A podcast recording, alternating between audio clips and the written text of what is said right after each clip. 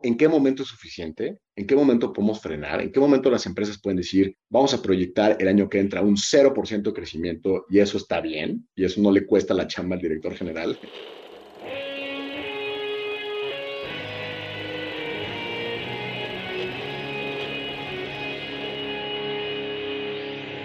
Bienvenidos a Volver al Futuro Podcast, donde platicamos con las mentes que nos impulsan a crear el nuevo paradigma de salud y bienestar conducido por Víctor Sadia. Muy buenos días, muy buenas tardes, muy buenas noches. Hoy nos acompaña José Antonio Casas. José Antonio Casas es economista del ITAM y tiene diferentes postgrados relacionados con franquicias, negocios inmobiliarios e innovación. Tiene formación de coach, terapeuta transpersonal y sanación chamánica. Fue presidente del Consejo de Fundación Educa y es fundador de Reborn, una plataforma para acompañar procesos de transformación.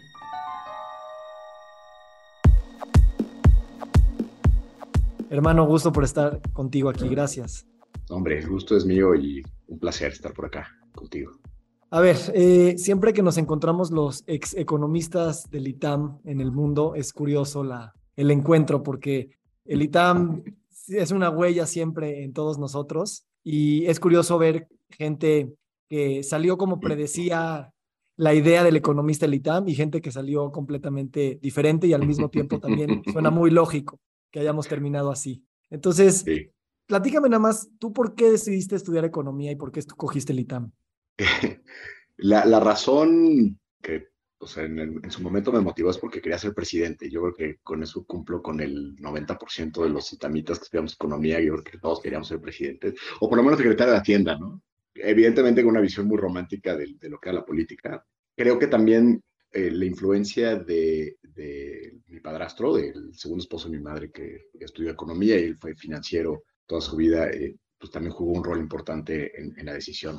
Pero fue una decisión que tomé desde secundaria, o sea, yo tenía clarísimo que, quería estudiar economía, que quería estudiar en el ITAM, entonces este, tenía, tenía esta, esta predisposición ñoña desde, desde entonces este, fue algo que no, me, que no me cuestioné prácticamente nunca.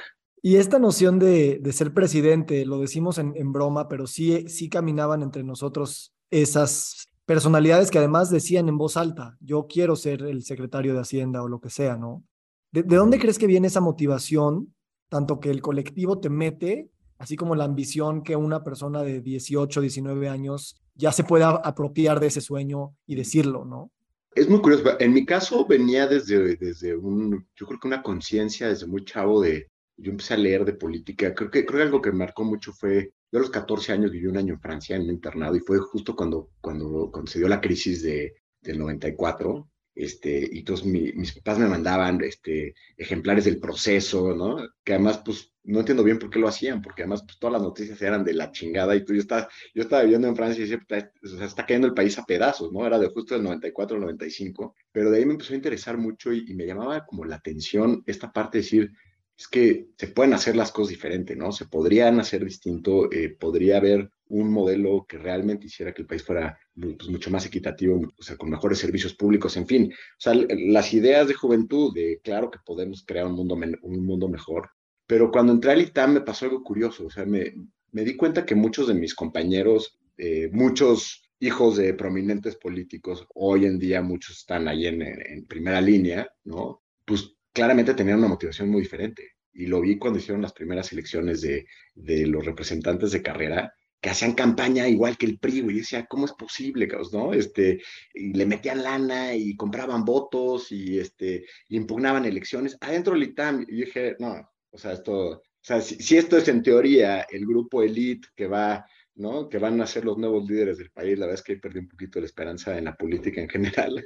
No sé si en el país este, también, pero, y fue eso, fue como de pronto una toma de conciencia de, a ver, la intención nunca se pierde de querer hacer o de querer crear un, mundo mejor, aunque suene muy de mis universo, pero sí me di cuenta que el camino de la política era un camino donde, donde los enemigos son reales y los amigos son falsos, este, y donde pues estás, siempre vas a estar de alguna manera comprometido, ¿no? Con intereses, con corrupción, con temas. Entonces tuve, tuve esa claridad, este, muy al inicio de la carrera, entonces pues mis, mis, planes se movieron más hacia, hacia llevar una carrera pues de hacerme rico, ¿no? De ser un financiero exitoso, trabajar en un banco, este, y tener un labrador, este, una esposa este, del Oxford, ¿no?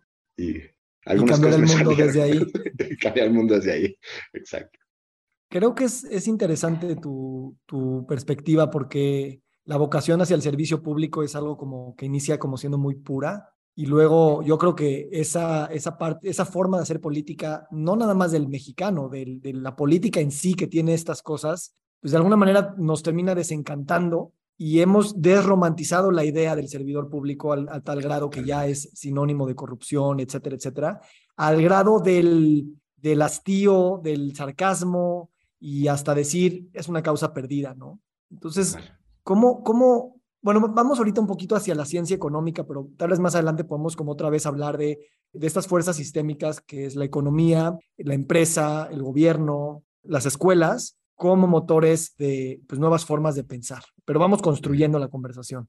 Entonces, para brincar a, economía me interesa mucho esto porque a nosotros nos enseñaron a leer la realidad por medio de modelos, de conceptos, de números, de álgebra, de cálculo. Y de alguna manera era como, este es el mapa fidedigno de la realidad y pues tú le metes aquí una variable y la vas a poder mover. Y era fascinante pensar que así era, y, pero muy pronto nos dimos cuenta, al menos yo y tú, yo creo, que el mundo no era eso, ¿no? Entonces, ¿qué sí nos da el modelaje de la realidad a través de esto y qué dejamos en el camino y, es, es, es un pecado hacerlo?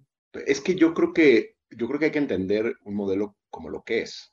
O sea, es, es, una, es una forma de resumir o extraer ciertos aspectos de la realidad para poder de alguna manera crear escenarios y de alguna manera establecer cuál podría ser la correlación entre las diferentes variables que influyen en los distintos escenarios.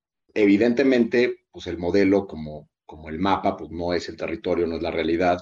Y, ahí es donde yo creo que pues está el, pues el gran meollo del asunto, ¿no? Porque, pues porque de entrada, pues una de las premisas que, de las que parte mucho el modelo económico este, a, a la hora de analizar las variables es es el famoso ceteris paribus, ¿no? O sea, es la, el analizarla de manera independiente, el impacto que tienen ciertas variables cuando pues, la realidad es mucho más sistémica. Cuando no es una variable, todas las demás se mueven. Y ya partiendo de ahí, pues ya, este, pues sí, caes en todo este tipo de bromas, ¿no? Porque un economista es aquel que se pasa todo un año explicando lo que va a pasar el año siguiente y el año siguiente explicando por qué no pasó, ¿no? Lo que le había dicho que iba a pasar, ¿no? Y yo creo que tiene que ver con eso, o sea, entonces, a mí me parece que, que lo que sí nos da es pues la, capacidad de abstraer. Eso, eso yo creo que fue lo que a mí me, o sea, lo que yo me llevé de la carrera, ¿no? El poder decir, ok, ¿qué pasa si hay un pensamiento no tan fenomenológico, sino más abstracto? ¿Qué pasa eh, si podemos este, visualizar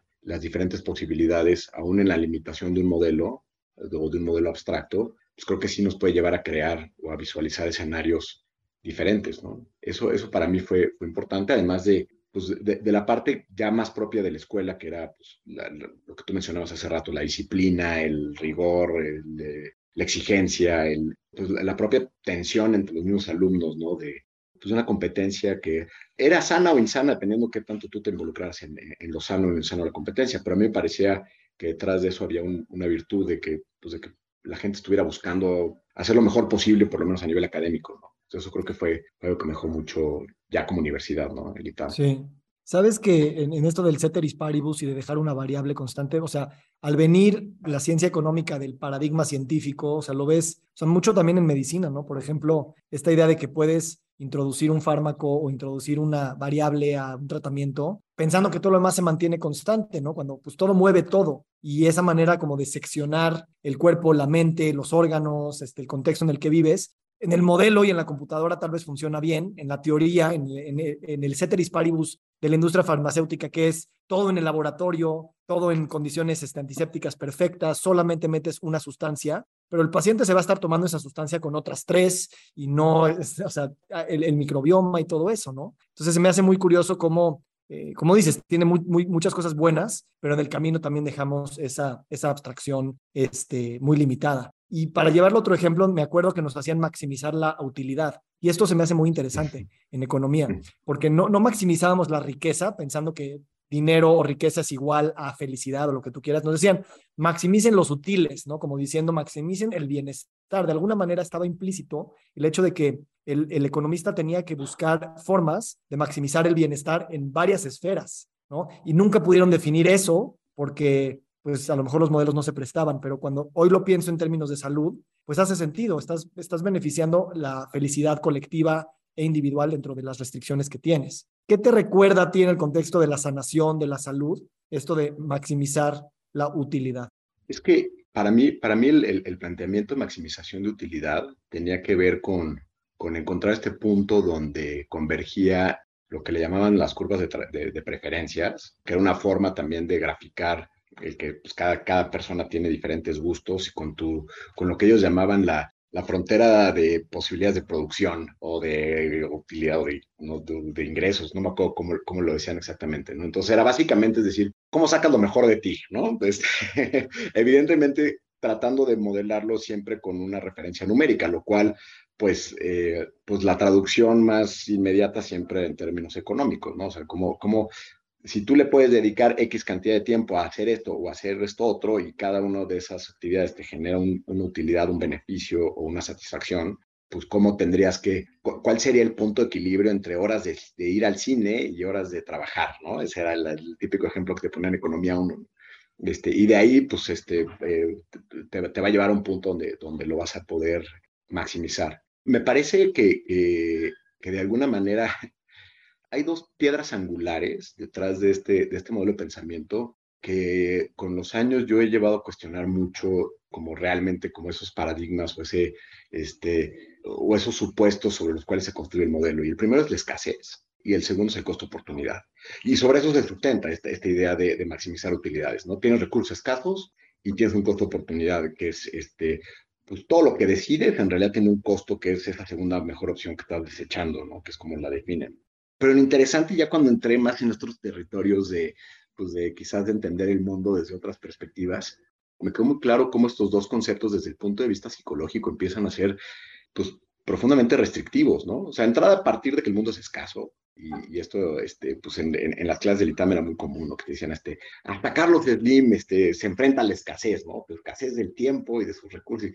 Y, y tú decías por dentro, pues entonces este, la escasez se convierte como una maldición a la cual todos estamos este, pues ya eh, de alguna manera este, suscritos. Y luego el tema del costo-oportunidad, pues es el principio de la ansiedad, ¿no? O sea, nunca estás presente porque de alguna manera siempre está esta segunda opción que, que desechaste y tú realmente el costo-oportunidad era el más eficiente o debía estar en otro lugar, ¿no? El famoso FOMO o estas paradojas de elección que, que ya en, en, ramas de la economía más cercanas a la psicología, como, como la economía del comportamiento, pues empiezan a dar cuenta que no funciona, o sea, no es tan lineal, no, no, no todo el tiempo estamos maximizando como, como seres humanos, este, como individuos. Y el tema de escasez, o sea, fue un concepto machacado hasta la médula, ¿no? Durante, durante todos esos años de carrera y que de alguna manera, pues me parece que es que sería una de las premisas que valdría la pena cuestionar a nivel del modelo económico, ¿no? Claro, Y, también, o sea, eso te lleva directo al tema de, de, que podemos aún cuantificarlo, ¿no? Y podríamos resolverlo en un Excel complejo, pero saldría, como si de verdad los equilibrios eh, de todo lo que se quiere hacer, no, no solamente de, de, yo qué sé, política monetaria, sino también cómo, cómo poner tu tiempo, si estás presente, si no estás presente, en términos de la salud. Sí existe esta idea de que, no sé, o sea, tú estás en una consulta médica y te dice tu doctor, o, bueno, con tu coach más bien, oye, hay que equilibrar tu tiempo, este, el tiempo con tu pareja, el tiempo con tus hijos, el tiempo en tu trabajo, el tiempo con el medio ambiente, el tiempo contigo, este, etcétera. Nos da, bajo el paradigma actual, la idea de que hay un cálculo perfecto que te dice exactamente cómo organizar tu agenda, tu día, tu tiempo, para que todo sea, todo sea excelente. yo creo que esa es una utopía que genera también muchísima ansiedad, porque nos hace pensar que estamos lejos del equilibrio, cuando el equilibrio es más bien un verbo, o sea, siempre estás en proceso de muévele y muévele y muévele, y es qué tan presente estás en muévele y muévele que en llegar al punto eh, fijo del, equilibrio, ¿no? Totalmente, o sea, yo creo que, yo creo que como tal, como seres humanos, podemos aspirar a balances, pero equilibrios, o sea, este, este punto donde ya todo está perfecto, está en orden, es, es, es contra natura. Y, sí, totalmente. Y yo creo que coincido contigo y no solamente en, la ansiedad que puede provocar el no tener un perfecto, una perfecta distribución del tiempo, sino también en cuáles son los valores implícitos detrás de esa distribución del tiempo y que a veces pues, son valores impuestos, ¿no? O sea, tienes que generar la mayor cantidad de lana, tienes que estar el mayor tiempo posible con tu familia y tienes que hacer cosas que básicamente sirvan para cualquiera de estas dos. Yo, tuve una experiencia hace un par de años que a mí siempre me ha gustado escribir, ya, ya compartimos ese, ese hobby, pues sí, ese, esa característica, ese, ese deseo. Y yo decidí justamente dedicarle un buen, eh, una buena cantidad de horas a la semana a hacer un, hacer un, un programa de creación literaria. Era prácticamente todos los sábados de 9 de la mañana a 3 de la tarde durante un año. Paula casi me divorcia. Pero era justamente poder integrar a mi vida, a mi calendario, a mis actividades, a mi enfoque, a mi interés, algo que en realidad tenía todos los costos de oportunidad, no tenía ningún beneficio en términos económicos, digamos, ¿no? O sea, era algo que estaba haciendo por el simple hecho de hacerlo. Y ha sido de las experiencias más enriquecedoras de mi vida en términos de lo que me permitió conocer de, de algo que me apasiona, de lo que me permitió conocerme, de, de abrir la perspectiva hacia un universo el cual yo creía que medio conocía porque me considero un eh, relativo buen lector y de pronto darme cuenta que, que no sabía nada. Y todo esto creo que trajo una cantidad de beneficios que, pues que, que, son bastante contraintuitivos si nos paramos siempre en, en, en las reglas del modelo de, pues, eficienta tu tiempo, ¿para qué vas a hacer eso? No te, des, no te desenfoques, enfócate en cosas que vayan a construir sobre tu carrera, estudia o, o fórmate en cosas o especialízate en cuestiones que te hagan tener este edge sobre el resto de la gente en, en el territorio que estás este, abarcando, llámale salud, este, finanzas, negocios o lo que sea. Y, y nos vamos volviendo, nos vamos disecando, nos vamos volviendo este, pues como este, estos animales que nada más ven una sola cosa y, yo creo que también eso tiene que ver con lo que mencionabas antes, ¿no? De esta, esta incapacidad de, o esta dificultad de poder ver cómo, cómo todo está de alguna manera entrelazado, cómo todo, cualquier cosa que vayamos explorando, ya, llámale salud, llámale negocios, llámale desarrollo personal, tiene un montón de aristas y a veces es activando estas áreas del cerebro o estos intereses que se salen de ese territorio que empezamos a, a, tener un pensamiento creativo, tener un pensamiento asociativo distinto, que claramente regresas a, a, al ámbito principal, por llamarlo de alguna manera, con soluciones nuevas. Y, y, y, esa fue la intención con la que yo lo hice. Y, y la sorpresa que me llevé es que yo, yo en ese momento estaba, o toda mi vida había estado estudiando, formándome en temas que tuvieran que ver con negocios o con psicología. Y dije, literatura para ni una ni otra. Eh, de negocios no tuvo mucho, no tuvo mucho que ver, pero de psicología tuvo todo que ver. O sea, eh, el pensamiento mitológico, el, eh, desde temas de, de, entender dónde viene la creatividad, desde entender dónde, dónde tu motivación es parte de tu herida y cuál es tu historia de vida y crear una conciencia cuando creas un personaje, eh, cuestionar en la creación de un personaje los modelos, de, los modelos morales, los modelos éticos, atreverte a crear pues, un, un, una historia, un personaje, una conciencia que fuera distinta a ti, este, que te confrontara, de repente dije, esto es, esto es psicología 2.0, ¿no? Este, de alguna manera, ¿no? Y, y, han sido herramientas que me han, que me han servido muchísimo en, en, en los procesos psicológicos, porque al final, eh, y esto ya creo que ya se ha repetido en este podcast, pero al final somos historias y somos las historias que nos contamos. Entonces, para mí, el, el, el haberme desviado, digamos, en algo que no sumaba a la formación que yo estaba esperando, acabó siendo tremendamente rico para seguir construyendo sobre un estilo muy particular que pues de, o una visión muy personal de, de, la salud, de la salud mental, eh, de los procesos psicológicos y del entendimiento del ser humano como una, como una entidad fascinantemente diversa y loca y extraña, ¿no?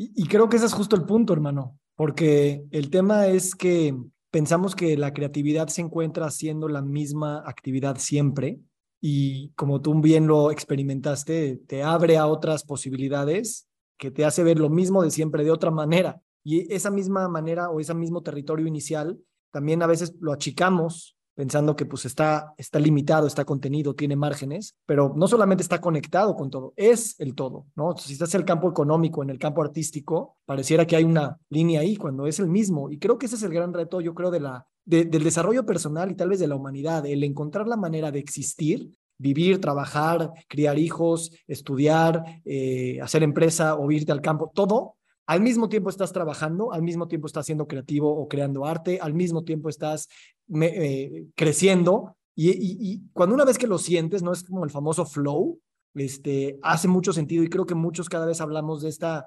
posibilidad que sí, sí, sí existe ese lugar, ¿no? El, el empresario que dice, no, yo voy a hacer mi lana para después retirarme y poder escribir poemas, eh, es, el, es el modelo antiguo. ¿Y qué tal si escribes poemas mientras trabajas. Tu trabajo, de alguna manera, se vuelve a escribir poemas figurativamente hablando, ¿no? Y creo que como padres, tú lo sabes, no, nos damos cuenta de eso muy rápido, porque el, hijo te exige una congruencia de que pues de nada sirve que me sonrías a mí si al mundo no. O sea, eso no, no nos gusta, ¿no? Pero yo creo que lo que acabas de decir es justamente lo que a mí me tocó experimentar como ese cambio de paradigma de escasez a abundancia. Porque al final del día, eh, la escasez viene de la separación, de la división, de, decir esto es, esto o esto, es, es, no puedes tenerlo todo, ¿no? Eh, tienes que dedicarle tu tiempo o a, o a tu quehacer profesional, o a tus hobbies, o a tu familia, pero, pero esas diferentes eh, dimensiones de tu, de tu identidad, de tu ser, no están, tienen que estar así, tienen que estar encajonadas en, en, diferentes gabinetes. Y, y, yo creo que cuando descubres eh, esta integración, que de alguna manera es para mí la manifestación más pura del propósito, o sea, cuando tu propósito es no sé, en mi caso, después de, explorarlo y hacer algunas cosas, llegué a que mi propósito era conectar el corazón y la mente para, para manifestar nuevas verdades. Eso aplica en todo, ¿no? O sea, puede ser escribiendo un cuento o puede ser este, eh, explicándole o contándole una historia a mi hijo o, o, escuchando una historia de mi hijo y tratando de entender cómo se están conectando sus neuronas hasta estar con un cliente en terapia, hasta asesorar a una persona en un modelo de negocio. Y, y, y desde ese lugar eh, entonces, cada una de las posibilidades, de los potenciales, pues, o más bien, puedes desde ahí experimentar que todos son potenciales y, hay una infinidad de potenciales. Entonces, cuando te das cuenta que para expresar ese propósito hay una infinidad de potenciales y que solamente es cuestión de elegir uno donde ya se materializa ese potencial en el espacio y en el tiempo, entonces experimentas la abundancia, de la abundancia al, al, a lo material. Pero cuando tu realidad es de lo material, cuando tú dices, tengo que hacerlo más con mis 24 horas al día, no estás, nunca vas a alcanzar un, estado de abundancia, estás quizás alcanzando estados de menor, de menor escasez, aunque eso es lo que nos enseñaron en el ITAM, güey, o sea, fue, estírala lo más que puedas, estírala, estírala lo más que puedas, pero siempre hay escasez, o sea, el paradigma es, entonces, desde la escasez, pues pues de pronto entonces puedo visualizar ciertos potenciales, ¿no? Entonces, desde mi realidad, que a lo mejor algún día tengo un ranchito, ¿no? Y eventualmente el propósito, entonces eventualmente seré feliz o seré pleno o cumpliré con mi propósito de vida. Y ese modelo está, está volteado. Yo creo que parte del desarrollo personal es poderlo ver desde al, revés y decir, no, aquí no hay ninguna restricción eh, más que las que eh, se derivan del, de la elección que yo decido tomar sobre todos los potenciales y sobre toda la infinidad de caminos y de recursos que están allá afuera. Ahora, ahí te va una buena pregunta. A ver. Eh, esta que acabas de decir viene más de un sanador, viene más de, un, de una persona que está conectado con esa manera de percibir la realidad, que con un empresario y un economista que, como ya viste que hay una, hay una bajo los ojos del paradigma del economista, es, es como, qué padre, qué, qué poético, me encantaría vivir así, pero no, no es factible. No es real, no es real. Entonces, y yo estoy en el mismo canal que tú. Entonces, ¿cómo, cómo esto va más allá? Y, no porque las palabras no valgan, las palabras son la realidad también. Pero ¿cómo esto lo vives tú en integrar que sí existe esa forma de vivir de manera abundante? ¿Y cómo te convences cada vez más que, que es así? Y te convences con experiencias empresariales, conversacionales, económicas o simplemente de tu estado. No sé si me explico. ¿Cómo más allá de un discurso que, que a mucha gente, a mí ya no se me hace ilógico, pero aún en mi rutina diaria tengo las dos perspectivas? ¿Cómo tú has ido integrando las dos perspectivas al grado de decir, ya no lo tengo que estudiar eso en la escuela, ya sé que es así? ¿Sí me explico? Claro. Yo, yo, yo creo que ha sido un camino donde, pues donde lo más importante ha sido para mí la experiencia, o sea, las cosas que yo he vivido y, el irme dando cuenta de ciertas, de ciertas eh, realidades. Te diría que, que, pues para mí durante muchos años, en mi quehacer como empresario, digamos, un indicador de que estaba viviendo en un estado de escasez era la cantidad de horas o de tiempo que le dedicaba a estar preocupado por el dinero. Porque lo que pensamos es que la escasez y la abundancia se miden en términos este, monetarios, ¿no? Y alguna vez platicando con un, con un coach bastante, bastante interesante, me dijo, es que la, la, escasez y la abundancia es un estado de conciencia, no es un estado de cuenta. Y parto desde ahí, porque, porque creo que el, el, afortunadamente nunca me fue mal, nunca dejé de hacer nada por dinero, tampoco he sido una persona que es demasiado ambiciosa y que aspira a comprarme las cosas más caras pero aún así el estado de conciencia era de preocupación hacia el dinero. Y, esto lo observas desde detalles como, no sé, llegaba un mail donde ¿no? este, en algunos de los restaurantes se habían roto el equipo y había que reponerlo y, ya se sentía la pulsación en la panza y de repente la, la vocecita interna de, puta, entonces espérate, entonces en el mes y tal, y luego, no sé, y ya sabes, y, luego se va a escenarios catastróficos, este, súper eh, hollywoodenses. Y, y, hubo un momento donde dije, esto es algo que necesito trabajar, esto es algo que necesito este, poner todo lo que está en, en, en mí, en mis diferentes este, mis diferentes niveles, eh, a nivel intelectual, a nivel eh, emocional, a nivel eh, psicológico, a nivel de mis creencias. me empecé a acercar con gente que, que yo consideraba extremadamente abundante, a preguntar, ¿no? y, hubo una parte muy confrontativa, o sea, mi mente me decía, esto es bullshit, o sea, amigos que me decían, esto es un tema de, es energía, esto lo tienes que vivir así, yo, o sea, hippies, ¿no? Pero por otro lado, por otro lado sí les creía, había una parte de mí que sí les creía. Y, y fue un proceso individual de cierto tiempo, enfocado a este tema de la abundancia, que, que, me llevó desde, desde enterrar este, cuarzos en Chapultepec hasta hacer bufo alvarius con esa intención, hasta irme de shopping a Gucci, que nunca en mi vida lo había hecho, y firmar mi tarjeta de crédito, lo que nunca había hecho, por sugerencia de un amigo que él, él lo hacía por unas razones, pero yo me di cuenta que esa era mi terapia, o sea, mi terapia era, te vas a comprar unos zapatos Hermes, ¿no? Y vas a firmar lo que nunca has firmado en un día, y me, y me sudaba y me puse nervioso y nunca los he usado, además, los pero, pero fue el ejercicio de, de, ir como moviendo diferentes capas desde merecimiento, desde, desde perspectiva, de repente salirme y decir, a ver, esto no te va a hacer ni más rico ni más pobre. Y, y sí ciertos diálogos que me ayudan a entender que el estado de conciencia de abundancia es, es, es, un estado de confianza, es un estado de confianza de que tienes más de lo que necesitas, de que, este, de que de alguna manera las cosas se van acomodando. Y eso fue tremendamente útil porque todo esto lo, trabajé pues meses antes de, de, dejar mi rol como empresario y aventarme un salto al vacío de, pues no sé qué voy a hacer. Y haber trabajado ese nivel de confianza antes, pues me permitió hacerlo, porque de otra manera estás apegado a, no, no, pues que allá afuera, y quién, y cómo, y, qué voy a hacer, y quién me va a querer pagar, y quién va a querer venir a consulta conmigo. Ni siquiera tenía claro que quería este, dar eh, terapia en ese momento, ¿no? O, hacerlo como una de mis actividades principales y de pronto te das cuenta que, o sea, pues, encanta. hay un montón de caminos y hay un montón de formas, ¿no? Eh, ese momento del, ese momento del sudor, ¿no? Yo me acuerdo ahorita cuando, cuando yo crecí con miedo a los gatos y, un día le hablé a mi amigo y le dije, a ver, voy a tu casa y voy, voy a cargar tu gato. O sea, no sé cómo, pero lo voy a hacer. Y, así estuvo. Y rompes eso, ¿no? Entonces, bueno, este, esta semana te hablo y me acompañas a, a Hermes a ver, a ver qué, qué logró hacer. No te lo recomiendo. tengo todavía estrés postraumático ese día, pero algo bueno trajo. Pero, ¿sabes? Eso, eso creo que es, es, es bien simbólico.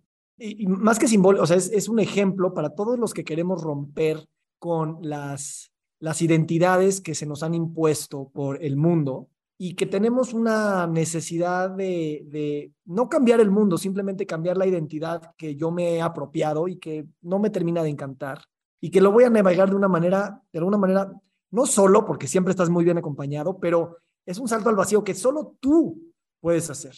Y solo tú, tú sabes cuál es el gato que tienes que cargar o a la tienda que tienes que entrar para romperlo. ¿Qué implica eso en términos de liderazgo? ¿no? Y, y hemos, hemos, he escuchado hablar mucho del, del, del futuro de la empresa del futuro de los líderes del mañana, en cómo entender esta multidimensionalidad de la persona, esta, esta apropiación de la propia historia, esta idea de que no podemos liderar a través del miedo, ni el miedo nuestro de que me perder estatus, perder dinero, lo que sea, ni el miedo de intimidar o, o, que la gente te responda porque les estás metiendo miedo. Entonces, me interesa mucho tu opinión bajo estas experiencias personales, ¿cómo lo llevas a ver a la empresa como un ente de sanación planetario, económico, eh, etcétera. E-, es súper interesante eh, todo lo, que, todo lo que mencionas, porque, a ver, sí se puede liderar desde el miedo. Métete a chambear a cualquier secretaría de gobierno y te vas a dar cuenta que... Y, puede tener sus grados de efectividad. Yo creo que, que la empresa de, del futuro o del presente, eh, sobre todo una empresa que, que busque ser competitiva, ser lo, lo, suficientemente dinámica, ser atractiva para, para las generaciones que están entrando al, mercado laboral, pues necesitan otro tipo de liderazgos. Yo digo que si en los 70 el rol del, del líder era el, que fuera el mejor en producción, en los 80 era el financiero, este, en los 90 era el publicista, en los 2000 era el tecnológico, este, ahora es el de, el de PR, redes sociales, etcétera, en los 2010. Creo que en la siguiente generación, en estos 2020, es el, es el gran integrador de equipos de trabajo. No el de recursos humanos, ¿no? luego este, ese, ese, pobre puesto tiene que revalorizarse y transformarse en, en, quizás un rol mucho más cercano o incluso liderado por el propio director general. El mismo nombre, recursos humanos, ya, pues, ya empezó mal. ¿no? Yo creo que las, em, las empresas, los líderes, eh, cada vez más van a, van a tener que tener este, estas herramientas que les permitan eh, estar cada vez más conscientes de que sus empresas son reflejos de ellos mismos, que sus temas no trabajados, que sus propias limitaciones, que sus creencias, heridas, etcétera, son, son las limitaciones y son los principales obstáculos de su organización. Y también entender, hay algo que pasa que es muy interesante. Cuando el líder entra en un proceso de trabajo individual, cuando el líder va descubriendo que, que no es el mundo haciéndole cosas, sino es su propia visión, sus sesgos cognitivos, sus heridas emocionales, sus este, creencias derivadas de su proceso biográfico, psicológico, etcétera, los que hacen que, el líder tome determinadas decisiones u otras. Y cuando entra en este proceso de descubrimiento y va reconfigurando un poquito su, propia, su propio entendimiento, creo que suceden dos cosas muy importantes. El, el líder descubre que, que su principal eh, límite es el mismo, eh, lo cual lo convierte en una persona bastante más, pues, enfocada a, a, trabajarse y a estar más consciente y a estar más presente. Y alguien que está más consciente y más presente es menos reactivo, es menos este, emocionalmente inmaduro en, las decisiones que toma, etcétera. Pero también creo que cuando, cuando haces ese trabajo para ti, entonces descubres que toda la gente que está alrededor de ti en realidad está teniendo esa misma lucha, que no hay nada personal, eh, que si una persona está en conflicto con otra es porque hay una proyección de su historia de vida en, en ese espacio que ahora es la empresa, que lo único que está cambiando es el, el, el escenario, la representación de, de, lo que cada uno ha vivido como, como su propia historia de vida. Entonces, yo creo que si un líder descubre eso, y, y no solamente descubre, sino que desarrolla las herramientas para, para poder eh, ver que en cada sala de juntas hay una familia representada, hay una constelación donde cada uno está proyectando sus heridas, sus, este, sus ambiciones, sus anhelos, y es capaz de, de acomodar esa energía o esa historia eh, o esa emocionalidad que está detrás de la racionalidad de los argumentos, de las decisiones. Entonces creo que, creo que el líder va, pues va a poder obtener de cada una de esas personas este, su, su mejor versión. ¿no? Se va a convertir en, aquel, en ese facilitador que, que te permite o, que le puede permitir a otra persona eh, confiar en sí mismo, encontrar cuáles son tus propias limitaciones. Y, y, eso creo que más allá de las compensaciones, los sueldos, los planes de carrera, hoy para la generación que está entrando al mercado laboral, eso es fundamental. Es decir, yo, yo trabajo para alguien, no, no esta idea de se preocupan por mí porque este, el 14 de febrero me mandan un globo, sino es como hay una organización donde el líder comprende que hay, una, hay un trasfondo eh, individual, emocional, de mi historia de vida que influye eh, directamente en el desempeño de, de, la organización y que se preocupa porque sabe que en, el, en esa transformación el equipo o el espacio se convierte en un espacio de, de desarrollo. ¿no? Entonces, para mí hay dos tipos de organizaciones. Las organizaciones donde la gente llega a trabajar con sus broncas, con sus cargas de, eh, la mamá en el hospital, el hijo enfermo, ta, ta, ta, y llegas a chambear y sales peor de cómo llegaste, ¿no? Con este, agresión, con violencia, con tal, tal, tal. Y evidentemente esa persona, pues, pues lo que va a hacer es, va a tener, va a llegar en, en un déficit de herramientas para enfrentar lo que, lo que sea que esté viviendo. O al revés, la empresa se convierte en un espacio donde la persona puede tener una perspectiva mucho más profunda de él mismo y de, lo que, y de, y de, sus potenciales, y entonces llega nuevamente a su realidad, no porque su realidad cambie, pero llega a su realidad con nuevas herramientas y con una mayor conciencia y una mayor claridad. Entonces, y con esto me gustaría terminar, es como que yo creo que el empresario se tiene que hacer cada vez más consciente de que la responsabilidad del rol que juega la empresa como un ente energético, psicológico, eh, comunitario, trasciende muchísimo el quehacer de la empresa. O sea, somos responsables como empresarios de la violencia sistémica que estamos viviendo, somos responsables de, de, la adicción que estamos viviendo. O sea, ¿cómo podemos concebir un empresario o como líderes este, el maltratar a la gente, el insultar a la gente que trabaja para ti y luego sorprendernos de que nos asalten en la calle con una pistola en la cabeza? O sea, estamos sembrando eso. O nos hacemos responsables y nos damos cuenta que, y sean cinco empleados, sean 20, sean 200, sean 2000, el impacto es exponencial y es brutal. Yo creo que ese rol es una tarea pendiente de, muchos de los líderes y de la cultura empresarial de este país, eh, si lo viera como un todo, ¿no? Bueno, muy claro y justo es lo que quería llegar. O sea, si, eh, si la empresa es el espejo de las personas que la componen, el mundo es el espejo de las empresas que lo componen, ¿no? Como personas morales que están ahí caminando. Em, se me hace muy significativo esta manera de verlo, porque tenemos, así como la empresa va a ayudar a ser del segundo tipo de empresa que tú describiste, la empresa tiene que hacer lo mismo para el colectivo de empresas y de instituciones que hay en el, en el grandote, y hay un grado de que eres un agente de sanación, no nada más de construcción, es decir, ya hay pérdida, ya hay violencia, ya hay contaminación, ya hay un chingo de problemas. Y sí creo que tiene que haber un, grado de que la empresa también se vea como un acto de reparación, de perdón, de asumir responsabilidad. De alguna manera sí tenemos que hacer un acknowledgement de que ya, ya nos pasamos de la raya y fue nuestra responsabilidad. No nada más proyectar hacia un futuro que todos queremos llegar, sino también, por usar una palabra, limpiar mucho de lo que ya hicimos. ¿Coincides con esta perspectiva? Sí, o sea, yo creo que, yo creo que el, el este, sí, sí coincido. Quizás mi, mi, mi, mi duda es, pues quizás la, la, mejor manera de reparar es haciéndolo diferente, ¿no? Porque este, yo, yo creo que la culpa como emoción, este, a nivel individual o a nivel empresarial, incluso a nivel países, ¿no?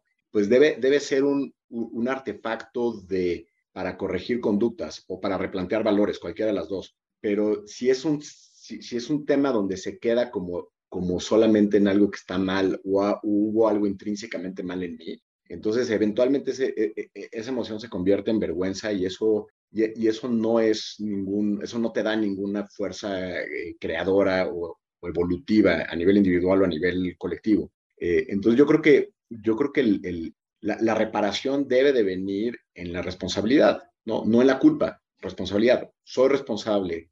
¿Cómo se vería un mundo donde los empresarios dijeran, soy responsable, soy responsable de la violencia, soy responsable de la inseguridad, soy responsable del medio ambiente, soy responsable del de, eh, nivel educativo de no solamente de, mi comunidad, sino del país y del mundo, ¿no? En una onda medio oponopono global, ¿no? Este, pero al asumir esa responsabilidad, entonces es mucho más viable que, se integre como parte del quehacer de la empresa aquellas actividades que van a ser constructivas y no como un ejercicio culposo, eh, casi, casi este, satelital del quehacer de la empresa, que es lo que a veces creo que algunas empresas utilizan eh, sus áreas de responsabilidad social. Es como, ah, ok, pero yo dono y contribuyo a ciertas causas, pero bueno, pues, no, pero pónganme en Facebook de que soy de los buenos. A realmente más que crear programas de responsabilidad social, es decir, cómo me hago responsable socialmente de, crear una cultura y de crear una, una forma diferente de entender eh, lo que es importante a nivel, a, todos los niveles, a nivel individual, colectivo, empresarial, este, y que esos ejes reactores se vuelvan parte de mi quehacer, se vuelvan parte de mis líneas estratégicas. Este, y, es complejo, o sea, no, y, y, más cuando piensas en pequeñas o medianas empresas que a veces, pues la misma condición estructural del país las llevan apenas a sobrevivir. ¿Cómo llevas estos niveles de conciencia? Pues a lo mejor con asumir algunos, con asumir el tema de, de, hacernos responsables de, del estado de conciencia de las personas o de hacer un esfuerzo por mejorar el estado de conciencia de las personas, por imprimir una cultura de mayor respeto, de mayor inclusión, de mayor, eh, de, mejorar habilidades de comunicación. O sea, a veces esos pequeños esfuerzos ya es un montón para contribuir a un cambio un poco más grande. Concuerdo contigo y en el contexto de hablar del capitalismo consciente, ¿no? A veces a mí me preocupa la idea de que es como igual, pero un poquito más eh, buena onda, ¿no? Y no, como todos sabemos, el trabajo de conciencia es romper, llorar, sudar, replantearnos, ir a las bases, por usar una palabra que no me encanta, pero ir a la esencia misma de lo que creemos que somos y el cómo se siente ser nosotros mismos. Entonces, creo que a veces también ya se empieza a usar este término como, ah, sí, el capitalismo consciente y la empresa consciente, eh, pero tenemos siempre que reafirmar, no porque haya distintos estadios de, conciencia, o tú lo has dicho, no tienes que ir, eh, no es una escalera para arriba, pero sí eh, la conciencia implica esta, esta otra forma de, de, existir, que es que pasa por un tal vez un, riesgo existencial, un riesgo de muerte, una iniciación, ¿no? Tú, tú que haces muchas ceremonias, pues no serían iniciaciones si no hay un riesgo de, de la muerte de la persona pasada, del ego pasado, de la forma de vivir del pasado. Y a veces creo que se pierde en el discurso porque suena como es algo buena onda, cuando es algo que está en otra dimensión, ¿no? Sí, o sea, bueno, yo creo que, y, regresando un poquito al, al, líder como el fractal de la empresa, pero que resulta pertinente hablando de, este, de lo que representan los riesgos, de lo que representa morir, lo que representa renacer. Eh, yo estoy convencido de que, de que por ahí va, o sea, yo creo que por ahí va el, una nueva habilidad del líder tiene que ser el saber asumir con, con mucha confianza el riesgo de morir. Y no solamente el riesgo, el, el hecho de morir, el hecho de morir en, en diferentes capas, ¿no? y, yo creo que el, pues por ahí viene mucho del, de lo que desde mi punto de vista ha acercado de manera, eh, yo lo vería de una manera, de una manera esperanzadora a, pues a líderes importantes de organizaciones, a, procesos que quizás pues, pueden ser un, un, buen simulador de, de, estas experiencias de muerte o renacimiento, como puede ser el uso de psicodélicos, entre muchas otras. Pero sí creo que lo dices muy bien. O sea, si, si parte de la conciencia es trascendencia y parte de trascendencia es quitar el miedo a la muerte. Y si parte de quitar el miedo a la muerte es trabajar tus apegos y tus desapegos a creencias o incluso a objetivos materiales, entonces una empresa consciente sería una empresa que estaría dispuesta a romper sus más profundos paradigmas, incluso el paradigma de crecimiento. O sea, yo creo que ahí, está realmente el tema que nadie quiere voltear a ver, ¿no? O sea, queremos que este país, que, queremos que este mundo sobreviva, tenemos que cambiar el paradigma de crecimiento. Puta, pero eso, eso rompe todo. Porque si yo te digo mañana, oye, este, vente a chambear a mi empresa, te voy a pagar la mitad, güey. Pues vas a decir, estás loco, cabrón, ¿no? Este, pero, pero ese, ese creo que es el tema que, que, está, que está de alguna manera eh, inmiscuido en esto. En eh, eh, es el elefante blanco en el cuarto. Es elefante blanco en el cuarto, o sea, ok, está bien, ¿no? Hoy tenemos más billionaires que nunca y, y las, las fortunas en valor neto son mucho mayores a las que eran hace 20 años y hace 50 años y hace 300 años y sin embargo estamos al borde del ocaso como, como planeta, ¿no? Y si le rascas, en el fondo es eso, el paradigma es, es un paradigma también del, del, del, modelo económico, ¿no? O sea, el, el, ser racional desde la visión económica es el ser que siempre busca más, busca el más sobre el menos. De ahí viene el, principio de maximización del que hablábamos al principio, de ahí viene el, y entonces la, pregunta aquí en el fondo sería, ¿eso es intrínseco al ser humano? o eso es parte del constructo del modelo occidental eh, con el modelo económico liberal? Yo creo que no es intrínseco al ser humano, porque la mayor satisfacción que yo he experimentado y que he visto a otros experimentar está más en el dar y en el servir que en el recibir y acumular. De hecho, es muy raro que conozca a alguien que diga, yo me siento una persona profundamente plena, en paz y feliz porque tengo, porque finalmente logré mi primer millón de dólares. Nunca he escuchado eso generalmente cuando llegan al primer millón de dólares están profundamente angustiados porque, porque uno, lo pueden perder o dos, saben mejor 10, ¿no? y cuando llegan a los 10 es, pues igual, mi cuat tiene 100 y ahí está el, el, el race of rats que, pues que si no, y, y, es una pregunta abierta, ¿eh? no tengo ni idea cómo, pero, pero si no ponemos esta pregunta al centro de, de muchos debates, que es cómo, en qué momento es suficiente, en qué momento podemos frenar, en qué momento las empresas pueden decir, vamos a proyectar el año que entra un 0% de crecimiento y eso está bien, y eso no le cuesta la chamba al director general. a ver, este, ¿qué tendríamos que hacer para que eso suceda? No tengo idea. A ver, a ver, a, ver, a ti qué se te ocurre, pero... Sí, gracias por ponerlo así. Este, definitivamente creo que esa es la pregunta del spotlight que nos tiene que ocupar por mucho tiempo. Viene de nuestros paradigmas científicos, históricos, tecnológicos, desde las tribus y desde la religión que nos dice sometan la naturaleza y multiplíquense y, y, acumulen esposas y casas y ganado, etcétera, ¿no? Sí. Y, y, podríamos también rastrearlo a los orígenes antropológicos de la, de la agricultura y cuando empezó a haber la, la herencia y entonces pues ya, ya nada más no te lo comías en esta vida, sino lo podías transmitir a los que seguían. Es, es, es, una pregunta grandota. Yo me acuerdo cuando iba a hacer mi tesis en el ITAM precisamente y trabajé con Carlos Macaden, que era el, el director de estudios generales. Me decía, yo, yo quiero que tú hagas... Sí. temido. Yo, yo, me dice, yo quiero que, no sé si tú lo vas a hacer, pero yo siempre quiero es los fundamentos religiosos del paradigma de creer que más siempre es mejor que, que menos. Y, era una pregunta grandota que él siempre lo ponía en la mesa. Habría que checar con él si alguien se aventó el, tiro. este... En lo dudo mucho, pero, pero bueno, igual sí. hay algunas ovejas negras. Aquí tenemos dos ejemplos. Aquí tenemos. Oye, pues, pues mira, yo sí se me ocurre una idea y también para ir cerrando y también me conecta la última pregunta. Este, Por ahí leí un, un, pedazo de una de las cartas que le escribes muy hermosamente a, a tu hijo y, le ponías, y te estoy leyendo, dice, me siento cada vez más satisfecho con lo que puedo y tengo. Y aunque sigo batallando con mi misión de vida, con lo que quiero ser y hacer, el haber descubierto que mi meta es servir, me da la tranquilidad de sentir que estoy en un camino donde el destino tarde o temprano me va a encontrar, o quizá ya estoy ahí, y a ponerme en la vía perfecta para convertirme en quien soy en realidad. Y, y entonces eso a mí se me ocurre, que es el tú replantear tu vida doméstica, el tú replantear tu satisfacción de estar satisfecho, el tú hablárselo a tu hijo y decir, estoy eligiendo no jugar el juego de más es mejor siempre, ¿no? Por ahí te vi en una entrevista decirlo, eh, dijiste, a lo mejor gano menos que antes, pero soy diez veces más feliz. Ese tipo de cosas para mí es un camino que si, si eso es el espejo de tu casa, eso es el espejo de tu empresa y la empresa va a ser el espejo del mundo, no te diría que va a funcionar, te diría que vale la pena intentarlo, que vale la pena apostar para allá. Como tú creo que todos los días reafirmas la apuesta, y se suena más padre porque a la, cabeza de hoy, que queremos que nos aseguren que el nuevo modelo va a funcionar, es no, no, no hay seguros, pero estamos dispuestos a arriesgarnos juntos y si nos equivocamos luego vemos, creo que cada vez más estamos en ese punto. Y yo le pregunté a tu esposa, pues que me dijera algo de ti y me, y me dijo algo muy bonito, me dice, José ha superado mis expectativas con respecto a su capacidad de aceptación y evolución y expansión. Me puso, siempre que creo que va a tronar, se expande y evoluciona más allá de lo que él mismo puede imaginar. Entonces, te lo digo porque ha sido muy humilde para, para decir que, no tienes resueltas las cosas.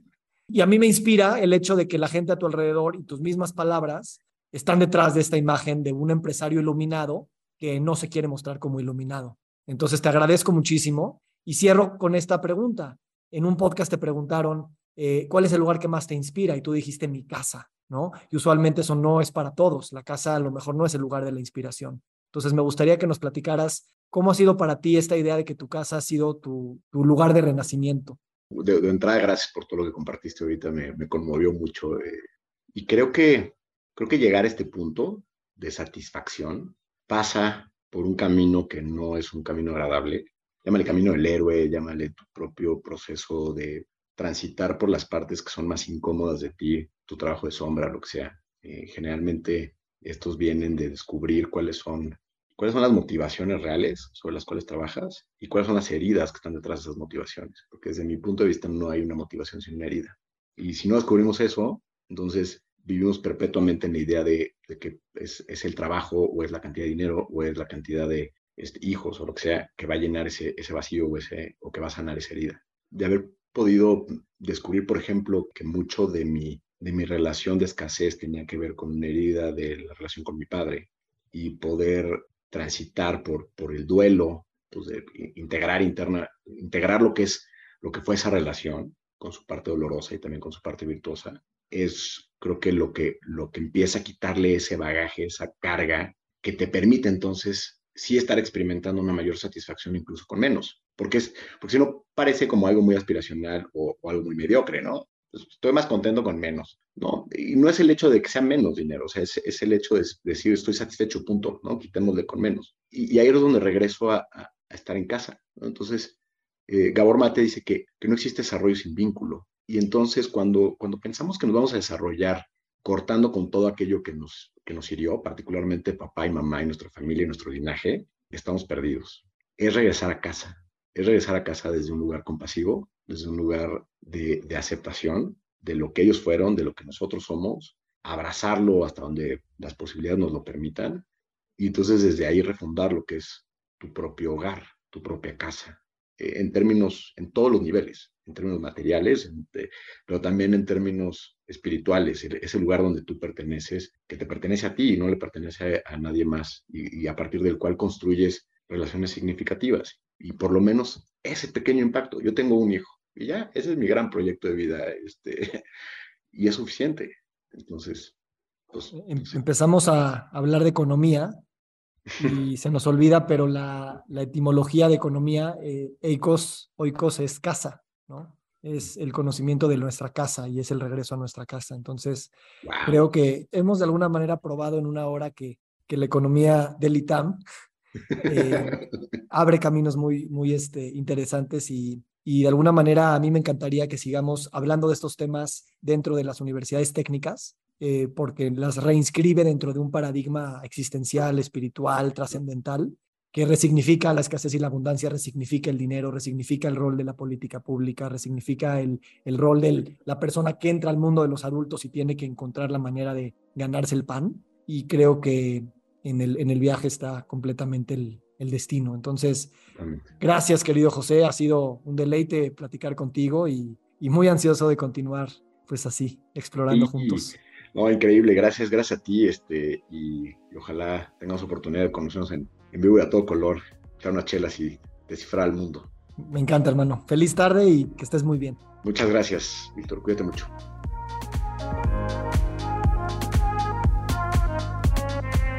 Nos encantaría recibir tu retroalimentación de estos podcasts para continuar generando contenidos que te sean útiles e interesantes. Si puedes, déjanos un comentario en la página web victorsaadia.com.